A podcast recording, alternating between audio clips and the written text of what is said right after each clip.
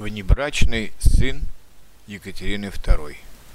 Жизнь и судьба Софии Фредерики Аугусты Ангальд-Сербской, немки, ставшей по воле случая женой наследника российского престола Петра III, а затем российской императрицей Екатериной II, так или Екатериной Великой, продолжает волновать воображение многих исследователей. Одной из самых загадочных историй в жизни Екатерины – Остается рождение ее внебрачного сына Алексея Бобринского, а также его судьба. Здесь надо сказать, что жизнь молодой Екатерины с Петром Торетьем вряд ли можно назвать счастливой. Петр не любил ее, не интересовался ею, зато он любил пирушки с друзьями и был страстным охотником. Почти в открытую Петр завел любовницу Елизавету Воронцову, с которой проводил время, оставшееся после охоты. Поэтому неудивительно, что Екатерина в конце концов стала интересоваться другими мужчинами. Сначала это был польский посол, однако самым сильным из ее первых увлечений стал Григорий Орлов, статный и родовитый офицер русской гвардии. 11 апреля 1762 года в Зимнем дворце в окружении самых доверенных лиц Екатерина родила мальчика, которого назвали Алексеем. Беременность Екатерины и сами роды держались строжайшей тайне, чему способствовала холодность Петра Торетьева к своей жене, которую он редко посещал. К счастью, в тот день, как обычно, Петра Третьего не было во дворце. Он проводил время с любовницей в своем имении Оренбаум и ничего не знал о рождении внебрачного ребенка, отцом которого был Григорий Орлов – но в то же время было опасно оставлять сына с матерью даже на короткое время, и мальчик был немедленно передан преданному слуге Екатерины камердинеру Василию Шкурину, в семействе которого он и воспитывался до 1774 года. Мальчик получил имя Алексей, а фамилию Бобринский по названию села, которое Екатерина купила на его имя – Екатерина вместе с Григорием Орловым часто посещала семью Шкуриных с подарками для Алексея, хотя и не признавалась ему, что она его мать.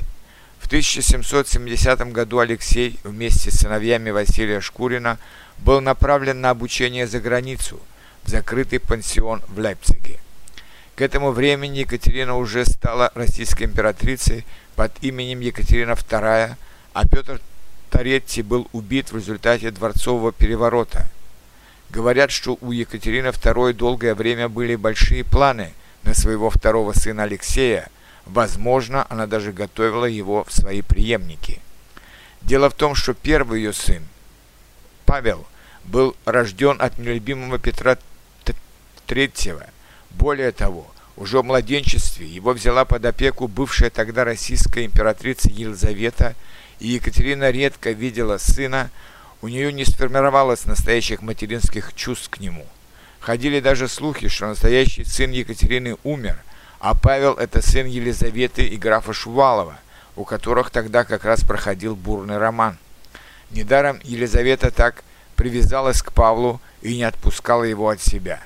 В 1774 году Алексей Бобринский вернулся из Лейпцига в Россию – и был передан под опеку личному секретарю императрицы Ивану Бецкому. Обучение за границей не принесло особой пользы Алексею. К 13 годам его знания ограничивались французским и немецким языками, началами арифметики и очень небольшими сведениями по географии. Для продолжения обучения Алексея направили в Петербургский сухопутный кадетский корпус – где надзирать за ним было предписано недавно принятому на, российскую, на русскую службу испанскому дворянину Такосипу Дерибасу, будущему основателю Одессы. В годы обучения в кадетском корпусе Алексей вел дневник, который в конце XIX века был опубликован. Молодой человек описывал встречи и беседы со своими наставниками Дерибасом и Бецким, Григорием Орловым и Екатериной II. После обеда я имел счастье видеть государыню и поздравлять ее с Новым годом. Говорили о том о сём, записал Алексей в своем дневнике 3 января 1782 года. По всей видимости, Екатерина II на тот момент пребывала в определенном затруднении, не зная, куда направить жизнь младшего сына. Сначала была идея легализовать Алексея в качестве возможного наследника престола, но постепенно, особенно после второго путешествия Алексея за границу, где он показал себя не лучшим образом, эта идея сама собой отпала. С Алексеем за границей случилось то, что часто случается с молодыми людьми, в руках которых внезапно оказываются большие деньги. Он стал тратить крупные суммы на карточную игру, вино и женщин. Увлечение Алексея Бобринского картами было настолько сильным, что он помимо дневников оставил после себя и записки о карточной игре. Реакция Екатерины на поведение Алексея за границей была похожа на реакцию всех матерей мира в подобных случаях. Этот юноша крайне беспечный, но я не считаю его ни злым, ни бесчестным. Он молод и может быть вовлечен в очень дурное общество, писала Екатерина немецкому дипломату в Париже и своему другу, другу Фридриху Гриму. Однако в конце концов и материнское терпение лопнуло, и Екатерина приказала сыну вернуться в Россию. Причем она не хотела принимать его в Петербурге, а велела вернуться в Ригу, а затем в Ревель, теперешний Таллин. Тем самым она показывала Алексею свое неудовольствие. Видимо, в это время Екатерина поняла, что Алексей не способен стать хорошим императором России и оставила эту мысль навсегда. Тем более, что э, у нелюбимого сына Павла родился любимый внук Александр, которому она хотела, но не успела передать российский трон. В то же время Екатерина никогда не отказывала сыну в деньгах. Она помогала ему купить имение в Юрьеве, теперешний Тарту, город в Южной Эстонии, а затем еще одно имение в, в Тульской губернии. Бывая в гостях у дома коменданта Ревельской крепости барона Вальдемара Унгенштернберга, Алексей влюбился в дочь хозяев Анну. Барон не сразу дал согласие на этот брак. Он знал, чьим сыном является Бобринский, и был убежден, что Екатерина найдет для него какого-нибудь немецкую принцессу. Но Екатерина II благосклонно отнеслась к желанию Алексея вступить в брак с дочерью коменданта Ревельской крепости, так как уже не представляла его в качестве российского императора. Более того, она разрешила молодым супругам приехать навестить ее – и приготовила для них много ценных подарков. Вскоре Екатерина II скончалась.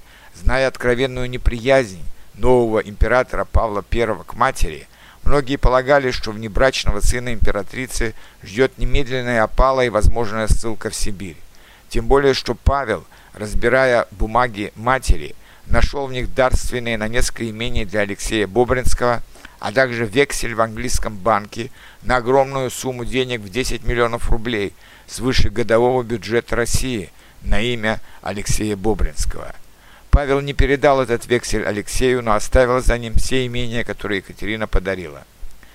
Говорят, что этот громадный вексель был использован Александром I на ведение войны с Наполеоном, врагом России и Англии.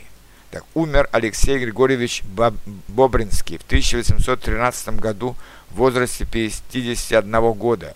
У Алексея и Анны Бобринских было четверо детей, три сына и дочь. Алексей Алексеевич Боб, Бобринский, его сын, стал основателем сахарной промышленности на Украине и одним из создателей российских железных дорог. Его брат Василий Алексеевич Бобринский – был членом Южного общества декабристов и участвовал в восстании против Николая I, своего двоюродного брата. От сыновей Алексея Бобринского пошло несколько ветвей рода Бобринских, среди которых было множество государственных и военных деятелей, промышленных покровителей науки и искусства.